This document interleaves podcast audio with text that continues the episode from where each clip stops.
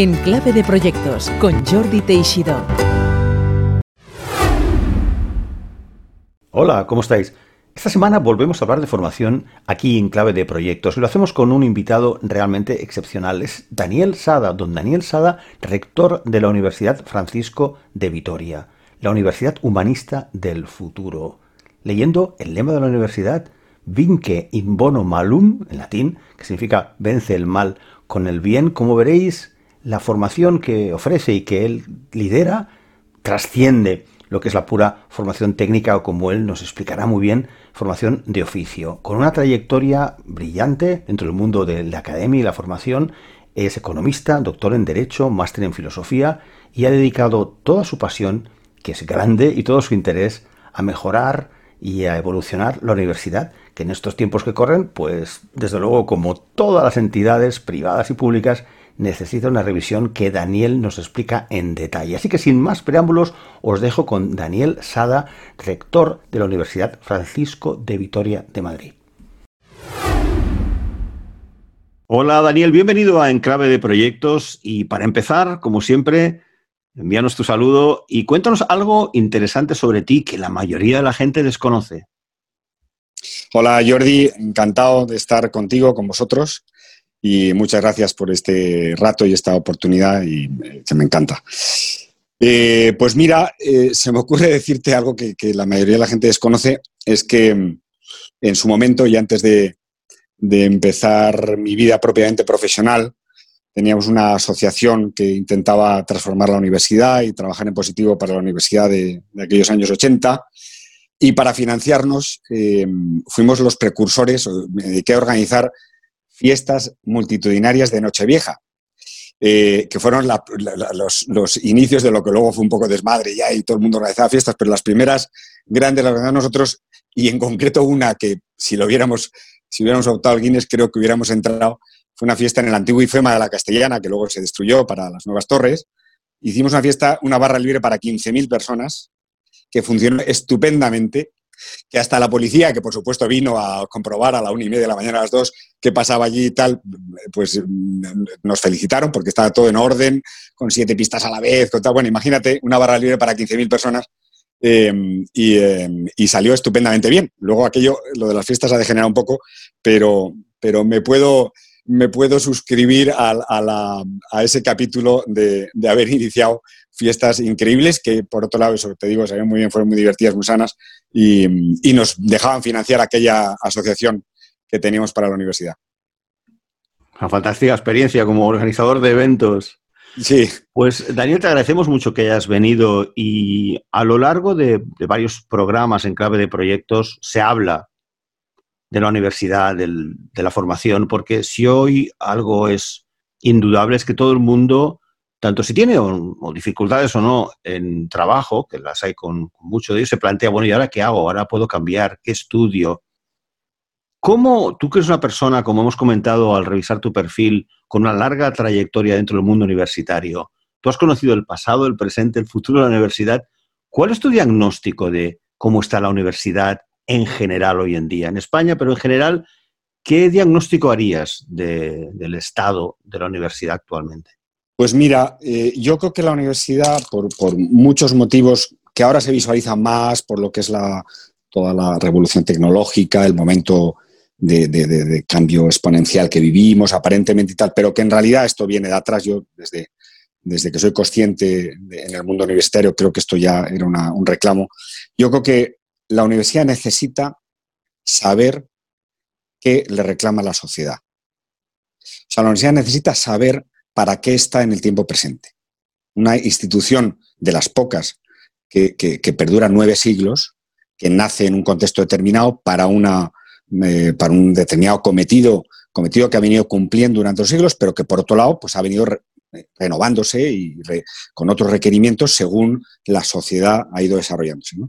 Bueno, yo creo que estamos en un momento donde la universidad a fondo se tiene que preguntar de verdad eh, si lo que la sociedad necesita de ella es lo que hemos venido predicando en los últimos siglo y medio, quizá dos siglos, especialmente en la Universidad Continental Europea y en el modelo napoleónico, que es la sociedad nos necesita para que formemos gente para los oficios y para la vida profesional. Gente productiva.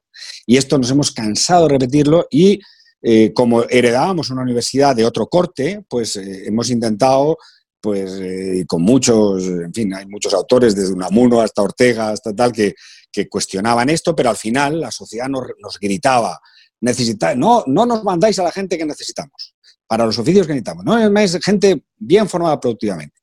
Pero realmente esta, esto que nos demandaba la sociedad creo que es una, una demanda parcial y tramposa, porque es verdad que necesitamos formar para los oficios, pero la universidad no se puede reducir a la, formación para la vida profesional, porque la vida es más que la vida profesional.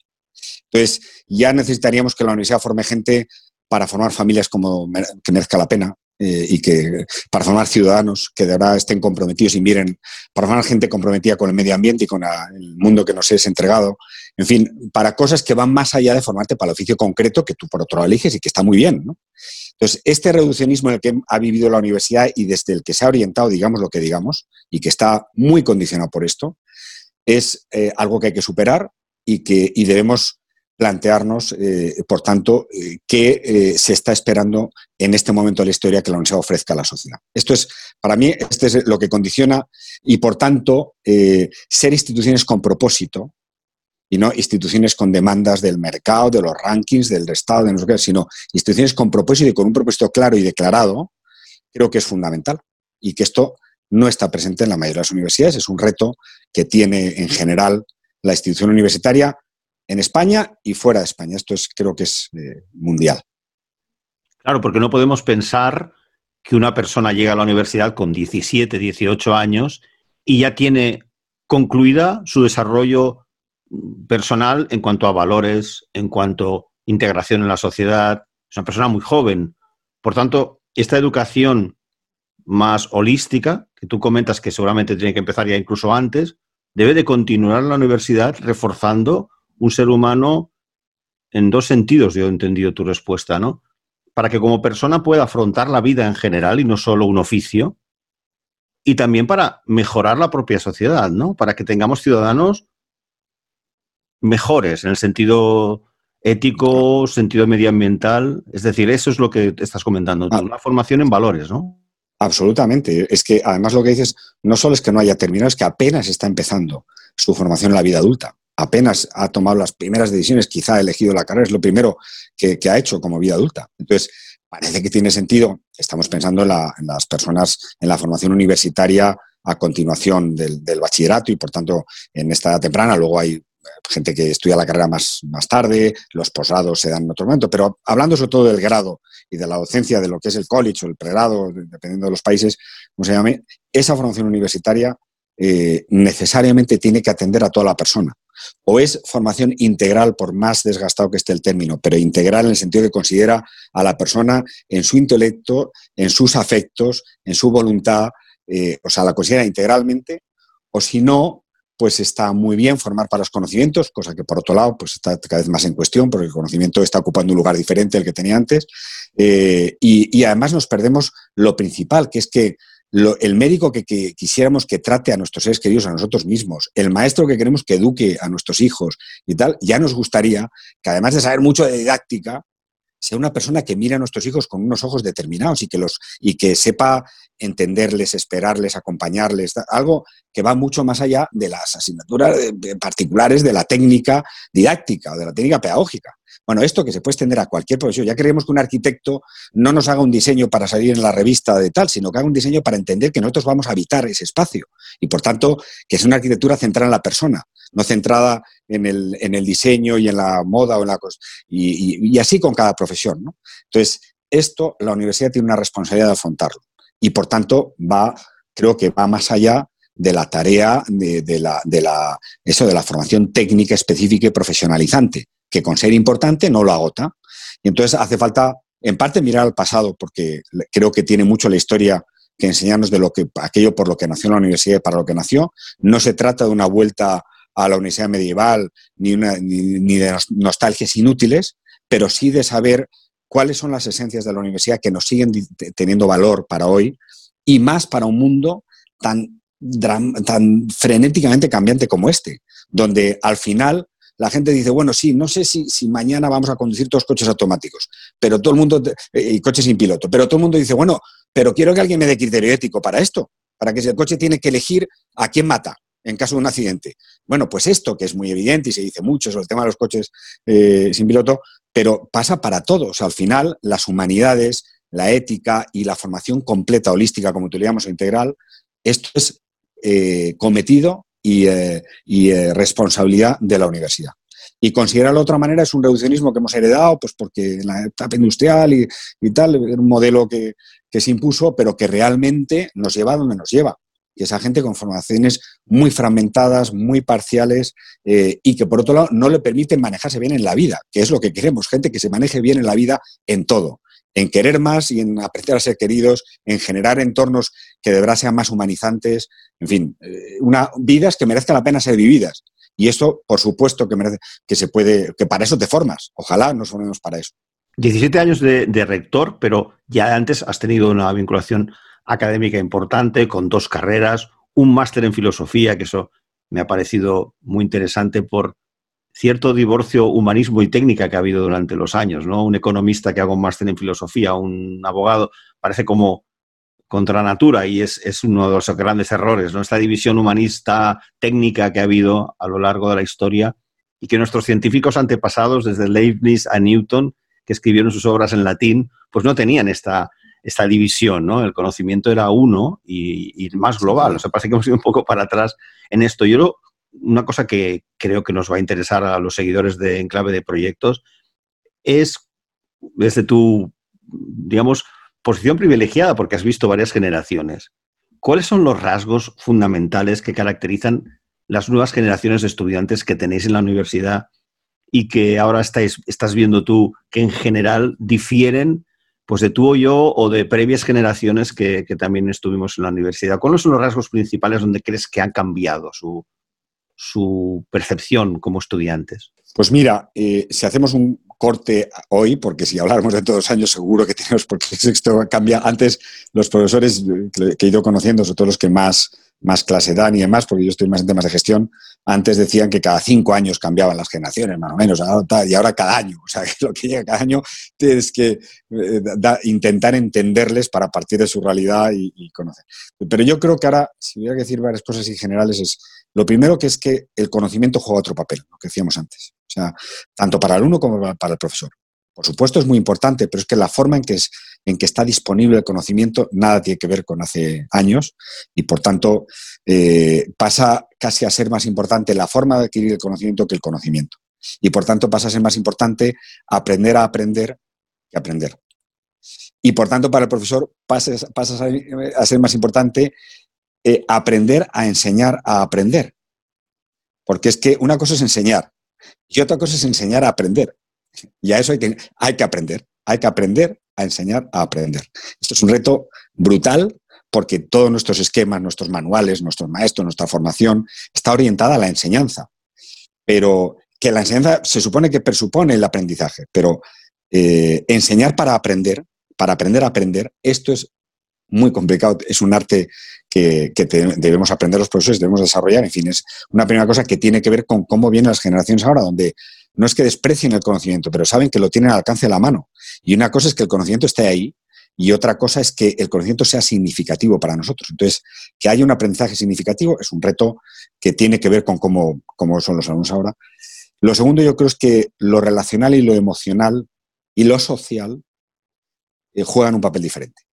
Entonces, para los alumnos lo relacional es muy importante, lo emocional también, no lo emotivo, sino lo emocional sus afectos son importantes y están dispuestos a ponerlos en juego y a darse cuenta que son parte de su vida que les afectan muchísimo porque los controlan peor, porque somos menos intelectuales tal, y por tanto la, relación de un profesor con un alumno y, la formación en general tiene que tener en cuenta esto. Y también lo social, en el sentido de que son como más conscientes, o sea, les importa más, a veces menos, como hay de todo, pero creo que en general lo medioambiental, el darse cuenta de que de que estamos en un mundo que nos es regalado y que hay que pensar en el futuro, los que lo van a heredar. Eh, y en general, lo, que es, lo, que es lo social, eh, les, eh, lo social en cuanto a la sociedad, les importa más. Yo creo que antes nos enseñaban y nos preparaban para, para, ser, para estar muy preocupados de nosotros mismos, en el buen sentido, para hacer una carrera y tener, estar muy centrados en nuestra trayectoria. Y ahora yo creo que se conciben las trayectorias en, primera persona del plural, no solo en A pesar de que también se, hay a la vez y en simultáneo un narcisismo brutal por muchos motivos de las redes sociales y tal. Pero creo que en cuanto le tocas la tecla del nosotros, superando a la del yo, eh, responde de una manera diferente. Quizás siempre ha sido así, pero ahora me parece más evidente. Y por último, yo creo que otra característica también que hay que tener en cuenta y que hay que asumir es la, la inmediatez, la inmediatez y el flujo continuo en el que viven eh, los jóvenes ahora mismo. O sea, es una, un impacto y un bombardeo de, impactos eh, visuales, eh, de conocimiento, de informativo y demás, donde verdaderamente están sometidos a, una, bueno, a un régimen diferente, de velocidad, de, de variedad, de dispersión, que hay que entender, lo que es para algunas cosas eh, eh, es muy bueno y tiene una capacidad que nosotros seguramente no tenemos en nuestras generaciones de atender a muchas cosas a la vez, de, quedarse con, pero también una dificultad para la concentración, eh, para la perseverancia en el estudio de un tema a fondo, para la, la, continuidad en el seguimiento de los temas, que hay que entenderla y que ellos viven en un flujo continuo y donde no les importa desprenderse una cosa y coger otra constantemente. y esto es muy importante. Primero porque hay que ayudarles a compensar eso y por tanto ahora quizá la memoria y cosas que estaban denostadas del pasado vuelven a ser importantes y hay que trabajarlas. Eh, y por otro lado también saber que como aprenden ellos no es como aprendíamos nosotros. Entonces hay esto hay que tenerlo en cuenta. Entonces me pregunto si la universidad ha de corregir ese comportamiento o adaptar su modelo educativo a esa nueva realidad desenfocada. Porque mm, cualquier estudioso Em, varios libros y famosos estudiosos de la psicología humana, el propio Daniel Goleman, el psicólogo que, bueno, uno de los descubridores de la inteligencia emocional, dice, tiene un libro, además se llama Focus, y habla de la importancia de la concentración en un aspecto y, en Project Management conocemos bien, por ejemplo, los grandes perjuicios que causa la multitarea, es decir, una persona que esté asignada en diversos proyectos a la vez, es decir, entonces me pregunto, no sé qué opinas, si la universidad ha de corregir eso o ha de crear otro modelo de educación que se base más en, smartphones y en, en estímulos y, jugar con esa, con esa rutina a la que la sociedad nos ha llevado de, y ya no solo jóvenes, todos estamos bombardeados de información y nos cuesta lo que tú has comentado, la perseverancia, el centrarnos en un tema, el leer, o sea, el libro en papel, cada vez es más difícil a veces de que, tengan libros en papel y, se sienten durante horas. Hablo de adolescentes y de jóvenes en primeros años de, carrera. ¿Tú qué piensas? ¿Debe la universidad corregirse o la universidad debe corregir estos comportamientos de, joven con smartphone? Pues mira, yo creo que este es de esos casos donde no es un no, sino un y. O sea, debe adaptarse y debe corregir las dos cosas. Porque eh, ahora mismo lo que antes no lo era probablemente por cómo estaba pensado todo, el sistema educativo y también la propia, los tipos de vida, em, pues eh, ahora en cambio necesitan, los chavales necesitan ser reforzados en cosas que no les van a, a venir de natural. Y el tema de la memoria, de ser capaz de focalizarse, de todo lo que has eh, comentado, es una parte de su formación que si no se les da explícitamente, si no se les se les eh, invite, se les provoca a que entren por ahí, normalmente el tipo de vida, de impactos de, y de relacionarse con la realidad no les va a llevar a eso. Antes era muy fácil que alguien se dedicara a la lectura porque tenías muchos ratos libres, mucho rato de silencio, en fin, en casa no tienes tantos estímulos, tantas posibilidades, pero es que ahora mismo eh, se acuestan con el móvil, se levantan con el móvil, o sea, es muy difícil. Eh, si no se les invita a una lectura sosegada, de, una buena literatura, un tema profundo, o, simplemente eso de libros, sea en papel en Kindle, pero que, sea una, lectura eh, continuada y no de, de cosas que lees en, de tres párrafos, pues, eh, pues no lo van a hacer, porque su vida es Twitter o los sustitutos de Twitter. Em, entonces, ahí hay que corregir, o más bien hay que reforzar donde no, lo tienen. Y sin embargo, a la vez hay que adaptar, porque no podemos pensar que la, ni la educación ni la, ni, la, ni lo que necesitan las generaciones es lo mismo siempre y lo pueden recibir de la misma manera. Por tanto, hay una necesidad de adaptación del sistema educativo y del profesor. No para que se convierta en un entretenedor de, gente que necesita estímulos constantes, sino de, alguien que, necesariamente, como ha sido siempre la educación, por otro lado, tiene que partir de la realidad del alumno como viene.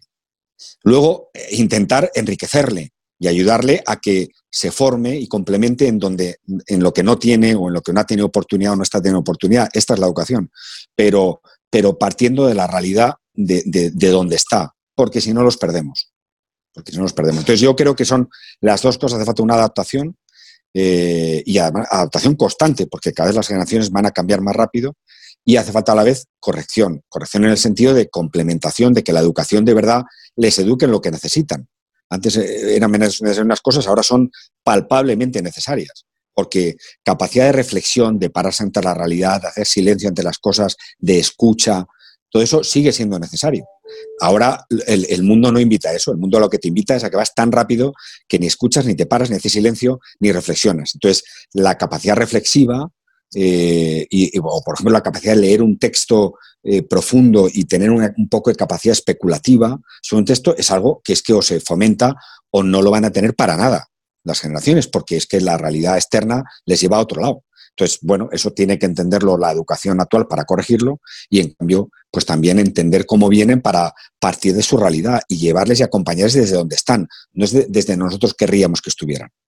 Ya centrándonos en el ámbito geográfico que tú conoces más y la mayoría de oyentes de Enclave de Proyectos que están en España, en Iberoamérica, centrándonos en el caso de España, ¿cuáles son los retos que tú ves ahora mismo específicos de España en cuanto a la educación universitaria, los retos que hace frente eh, tú como rector y el resto de rectores de universidades españolas. ¿Cuáles son los, en vuestra agenda los tres puntos, top tres puntos que tenéis en, para resolver? Pues mira, la verdad es que al pensar en retos, creo, y después de pasear tantos años por tantas, eh, bueno, sobre todo por el mundo anglosajón y el mundo hispanoamericano también, un poquito el italiano, y ver las universidades, creo que la mayoría de los retos son comunes, son mundiales para la institución universitaria.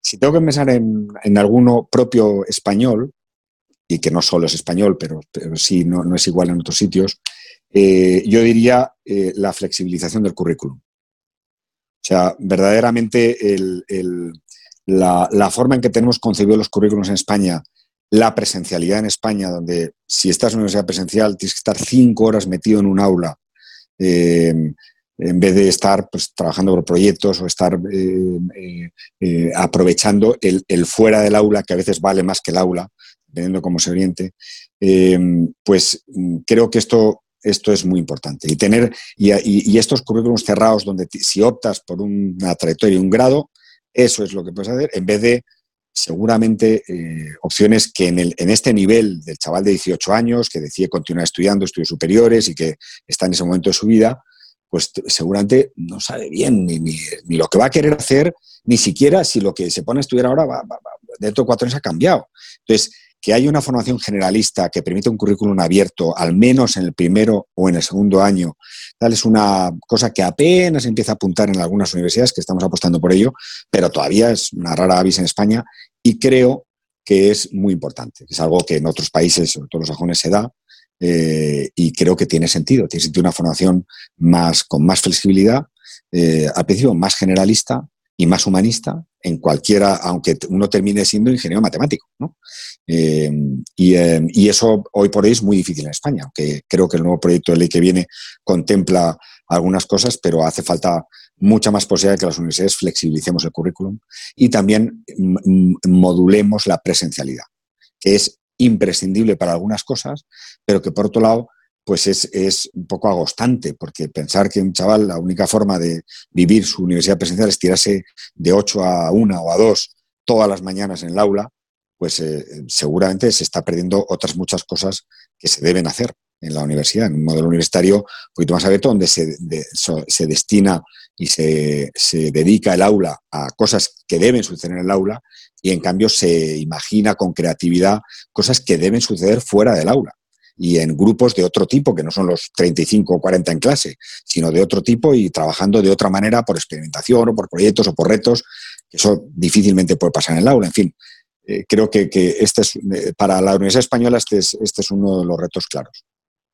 Y eso lo veo relacionado bastante con el tema de universidad-empresa. Me has recordado un episodio que tuvimos con Luis Alt, un buen amigo que es director, eh, presidente de una empresa en Brasil, especialista en design thinking, que es un enfoque metodológico muy interesante para resolver los problemas de las empresas. Y al recorrer su currículum, como hacemos siempre eh, aquí, recorrer un poco la, el contexto en el que él se formó, él es ingeniero y se dedicó a esto, pero me comentó que en la universidad en Brasil es empuja muchísimo a que los alumnos, mientras están, no te, no te sabría decirse desde el primero de carrera o tercero, ya están trabajando al mismo tiempo. Es decir, tienen una fuerte carga de formación, es decir, hacen muchas horas, pero ya están trabajando, ya o tienen trabajos en práctica. Se ve que hay, hay alguna, no, tengo los detalles, ¿no? Pero hay una especie de acuerdo universidad-empresa, que es quizás un poco el tema que me gustaría que desarrollaras con tu visión de la situación de la colaboración universidad-empresa, que hace que el alumno ya esté trabajando por proyecto, como comentabas, y no encerrado en un aula, sino que está un poco con formación on the job prácticamente. ¿no? ¿Qué opinas sobre este tema? Y, en general, ¿qué acciones hemos de hacer para fomentar esta colaboración, estrechar esta colaboración universidad-empresa para que se materialice esa práctica que tú comentas y menos de estar sentado en un aula como hacías cuando tenías 10 años, ¿no? Hmm. Mira, yo creo que la, formación en empresa y las prácticas en empresa eh, yo soy, más partidario de que eso se produzca ya al final, por lo menos en el segundo ciclo de la, carrera. Lo cual no quiere decir que el contacto con la realidad y la experimentación y el trabajo por, proyectos se dé desde primero. Eh, y que es compatible también con una formación generalista. Pero en algo que, has comentado al principio de nuestra conversación, que creo que es fundamental, que es la integración de los saberes, eh, algo que nos hemos cargado por la fragmentación del saber de la, universidad de los últimos dos o tres siglos em, eh, y, que, y que estamos esperando que el alumno haga en su cabeza y en su vida una síntesis que nosotros no le proponemos, porque le damos esta asignatura y luego la otra, asignaturas justapuestas que nada tienen que ver entre sí, cuyos profesores no saben lo que dan los otros y, esperamos que el alumno sea tan listo y tan eh, completo como para hacer él una síntesis que nosotros no le ofrecemos. Esa síntesis eh, es necesaria en la universidad y es lo que está detrás de trabajo, entre otros, de trabajo por, proyectos o por resolución de problemas o de retos, porque hace que el alumno tenga que poner en juego conocimientos que le provienen de varias asignaturas o que tenga que buscar conocimientos que, tienen que ver con varias materias eh, y que el profesor les acompaña para que hagan esa integración de conocimientos que es fundamental, para que haya un aprendizaje significativo. Si no, lo que tenemos son disparos por los pasillos de, cosas sueltas que si bien va y si es un tipo muy inteligente y tal, pues a lo mejor acaba integrando, pero que generalmente se quedan en el examen que al final presentó para tal y se le acaba olvidando porque era una especie de, de reto suelto que no es capaz de conectar ni con otras materias ni con la realidad. Entonces, tanto el contacto con la realidad como el contacto integrado con la realidad, porque sea un problema que abarque varios aspectos y varias asignaturas y varios profesores, esto me parece que es eh, fundamental y que eso sí debe estar desde primero. Eh, y luego ya eh, eso se puede hacer con una empresa y en una empresa, pero quizá un poquito más adelante, en los últimos años de, cada una de las carreras. ¿no? Hay un tema en este sentido que tiene mucha relación con lo que has comentado de la universidad como nutridora de oficios que hay que cubrir. Ha pasado en el sector donde yo trabajo ya muchos años, que es el de las tecnologías, el del software, que es un fenómeno imparable. Han surgido diversas empresas para em, ocupar un hueco que ni siquiera las ingenierías informáticas y telecomunicaciones de este país están cubriendo, que es la necesidad de desarrolladores, programadores, expertos técnicos de sistemas, que es un sector que goza pues, de buena salud respecto a, otros, ¿no? una mayor demanda estable. Entonces, estas eh, empresas, algunas físicas y algunas solamente virtuales, tienen una oferta de cursos, de certificaciones, de formaciones muy nicho, muy especializadas. Cuando comentabas todo esto, pensaba, digo, claro, al final la universidad tendrá que diferenciarse un ingeniero informático tendrá que ser distinto a un programador que ha hecho un curso de un año, que sea en una academia, ¿no? Mm, mm. ¿Cómo, ¿Qué mm. opinas de esto? Yo le, a veces le he llamado uberización con respecto a Uber y otras empresas, ¿no? Como la comoditización, la, convertir la formación con una especie de, producto de bajo valor o de bajo precio de fácil eh, consumo para que te dé un trabajo, ¿no? Pero mi sector lo está viviendo porque hay personas que son desarrolladores, que son ingenieros eh, informáticos con cuatro o cinco años de carrera y se está fichando a personas que simplemente se han reciclado, ¿no? ¿Qué opinas de esta diferencia y, y si eso redunda lo que tú comentas, que la universidad tiene que ser otra cosa, ¿no? Más que un producto de, destinado a oficio. No, eh, totalmente de acuerdo. O sea, la uberización, eso no es, no es, ni siquiera futuro, eso es ya presente.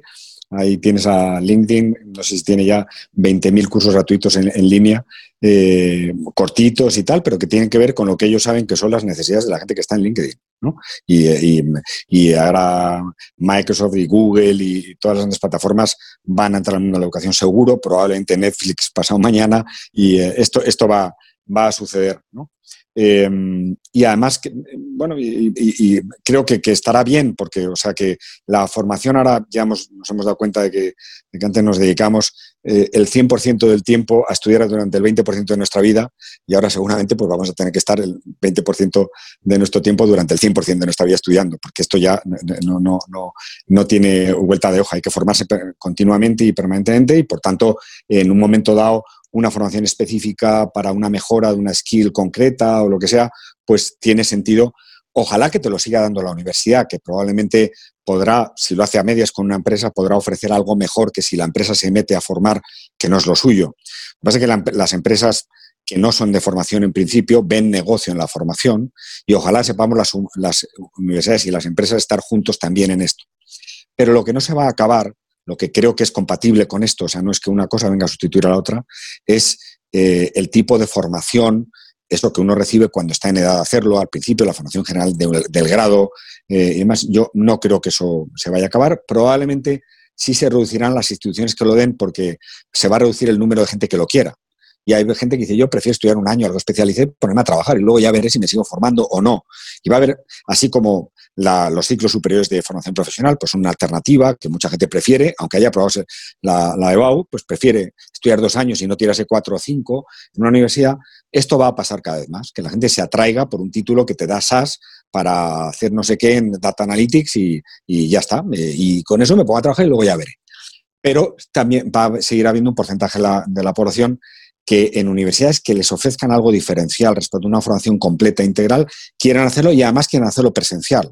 Porque hay otra cosa insustituible que es una experiencia de vida y de campus que aunque no, yo no, no, quiero denostar la formación online para nada, porque hay otro tipo de experiencia que online, por supuesto, es valiosísima, pero también hay, hay algunas cosas que solo las puedes esperar de lo presencial y hay gente que lo querrá seguir haciendo así.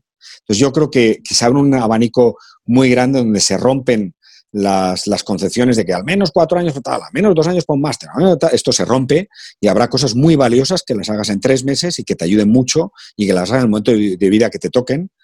Habrá algunas de un poquito más de extensión que vengan a sustituir a lo que antes parecía ineludible, que era hacer una carrera universitaria, pues no, eras nadie. Bueno, pues esto ya se ha acabado.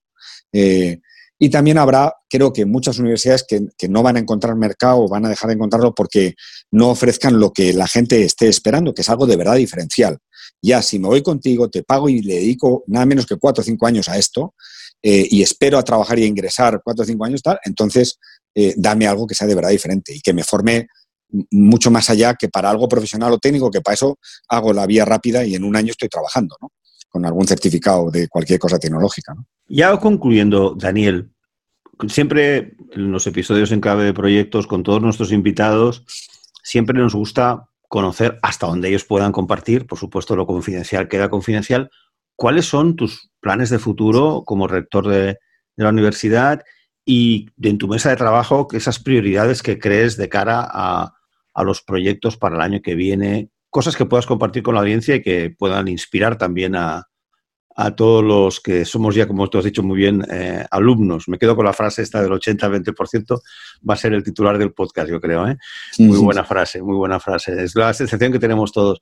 ¿Cuáles son los planes de, de la universidad que puedas tú compartir con nosotros ahora mismo como rector? Mira, yo te diría que, que tengo personalmente y con mi equipo de dirección ahora de gobierno, de la universidad dos obsesiones o dos fijaciones, vamos a decir. Eh, la primera es eh, acabar de rematar bien un reto, una tarea que tenemos desde que comenzamos la universidad, que es aunar el saludo y la bienvenida al cambio y a lo que viene, al futuro que viene, a las nuevas realidades, que ahora son mucho más patentes que hace 27 años cuando empezamos y que están ahí, pero que siempre han sido ahí. O sea, de verdad, saber mirar al futuro con esperanza y, con, y sin nostalgia de ningún pasado que tal, y por tanto intentar entender ese futuro y estar y servir desde la universidad ese futuro, a la vez que saberlo combinar, o sea, ser la universidad de las nuevas tecnologías y de las nuevas realidades en el futuro y a la vez la universidad de las humanidades. Saber aunar eh, estas dos cosas que para nosotros es una vocación desde el, primer, desde el minuto uno. Somos la única universidad de España que desde que nació hemos tenido un 20% de los currículos de todos los grados dedicados a asignaturas humanísticas, con mucha discusión con los los eh, profesores y los decanos y los directores de grado de las asignaturas técnicas dicen, me quitas tiempo para la anatomía, me quitas tiempo para la contabilidad financiera y tal. Y entonces, eh, bueno, pues esta apuesta que le hicimos y que ahora, ahora sopla el viento a favor está de moda porque todo el mundo dice, sí, por favor, más humanidades porque ya vemos que las máquinas nos van a sustituir en el 70% de lo que ahora estamos haciendo los, los humanos. Entonces, fórmame humanamente y humanísticamente porque esto, ya, esto ya empieza a estar de moda y sopla el viento a favor hace 27 años no sopla era totalmente contrario incluso a las agencias acreditadoras que no entendían por qué un ingeniero informático tenía que estudiar antropología o ética. Eh, y nos ha costado muchas discusiones. Ahora las agencias ya son mucho más abiertas y tenemos un diálogo mucho más tal. Pero entonces, para nosotros un primer reto es de verdad eh, eh, hacer una propuesta a, a la sociedad que integre las humanidades y la visión holística de la persona y la formación integral de la persona con los retos y la apertura y la vanguardia de lo que viene, que está ahí, está para saludarlo, abrazarlo y acogerlo. Y si no, no se trata de rechazar la máquina que me va a sustituir, se, trata de decir cómo me combino con la máquina para, para pensar en un futuro mejor, de una sociedad mejor. ¿no? Bueno, e, esto es un reto. Y el otro reto, eh, que tiene parte que ver con el primero, es preguntarnos a fondo eh, y, resolver de manera práctica, o sea, con, con cosas que no sean un papel en un cajón, cuál es el impacto que queremos tener en cada alumno. Cada alumno es un océano de, valor y cada, por cada alumno merecería la pena dar la vida porque es un infinito. Entonces, si viene con nosotros y nos dice, yo voy a estar contigo cuatro años, a ver qué haces conmigo, ¿no? Bueno, pues más allá de lo que está esperando, de lo que todo el mundo espera, que le formes para que se gane el pan cuando salga de la universidad, pero como persona, ¿qué tipo de impacto, qué le podemos ofrecer para que le suceda algo valioso en su vida? Y que su vida, por tanto, en la forma en que le acompañemos, en la forma en que le abramos o le provoquemos a que se plantee qué tipo de cuestiones eh, le lleven a, vivir una vida que merezca la pena ser vivida. ¿no?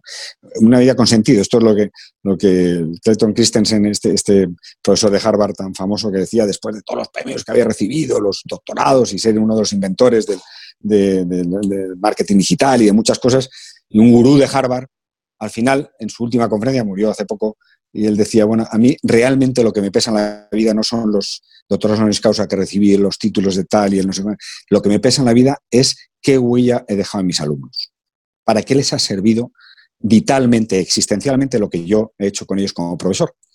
Y, eh, yo suscribo mucho esto. Creo que de verdad la responsabilidad que tenemos en la universidad no solo es que los, los alumnos se ganen el pan y tengan un trabajo y tal, sino verdaderamente qué podemos hacer que les pase en la universidad, que experimenten en la universidad para que sus vidas y las, de, las que cuelguen de ellos, de sus hijos, de sus amigos, de sus empleados, de tal, sean vidas que merezcan más la pena ser vividas. Y esto es una, esto es un reto que, hay que plantárselo, porque eso seguramente implica que la anatomía o la antropología o la ética que demos, la demos de otra manera y les provoquemos a que les suceda algo en su vida de otra manera, no simplemente para que salgan pues, con un conocimiento, con un barniz, con una preparación, sino algo que les haga experimentar que la vida merece la pena, que merece la pena mirarla positivamente, que los demás merecen la pena, que no puedo estar centrado en mi ombligo, eh, que tengo que saber aprender a perdonar, a escuchar, a, en fin, a tantas cosas que pensamos que eso viene de familia o que toca a uno hacerlo en, no sé, en qué, en qué eh, grupo de autoayuda. Pero no, no, no, es que esto es formarse, ¿no? Es que esto es formarse. Entonces, la universidad va de esto, va de formación. Y la formación bien entendida es mucho más que instrucción, pues mucho más que, preparación para, para contenidos profesionales o técnicos, como ya hemos dicho. Bueno, pues muchísimas gracias, Daniel, por haber estado hoy con nosotros aquí en Clave de Proyectos. Al revés, a vosotros ha sido un placer y para lo que quiera siempre, Jordi.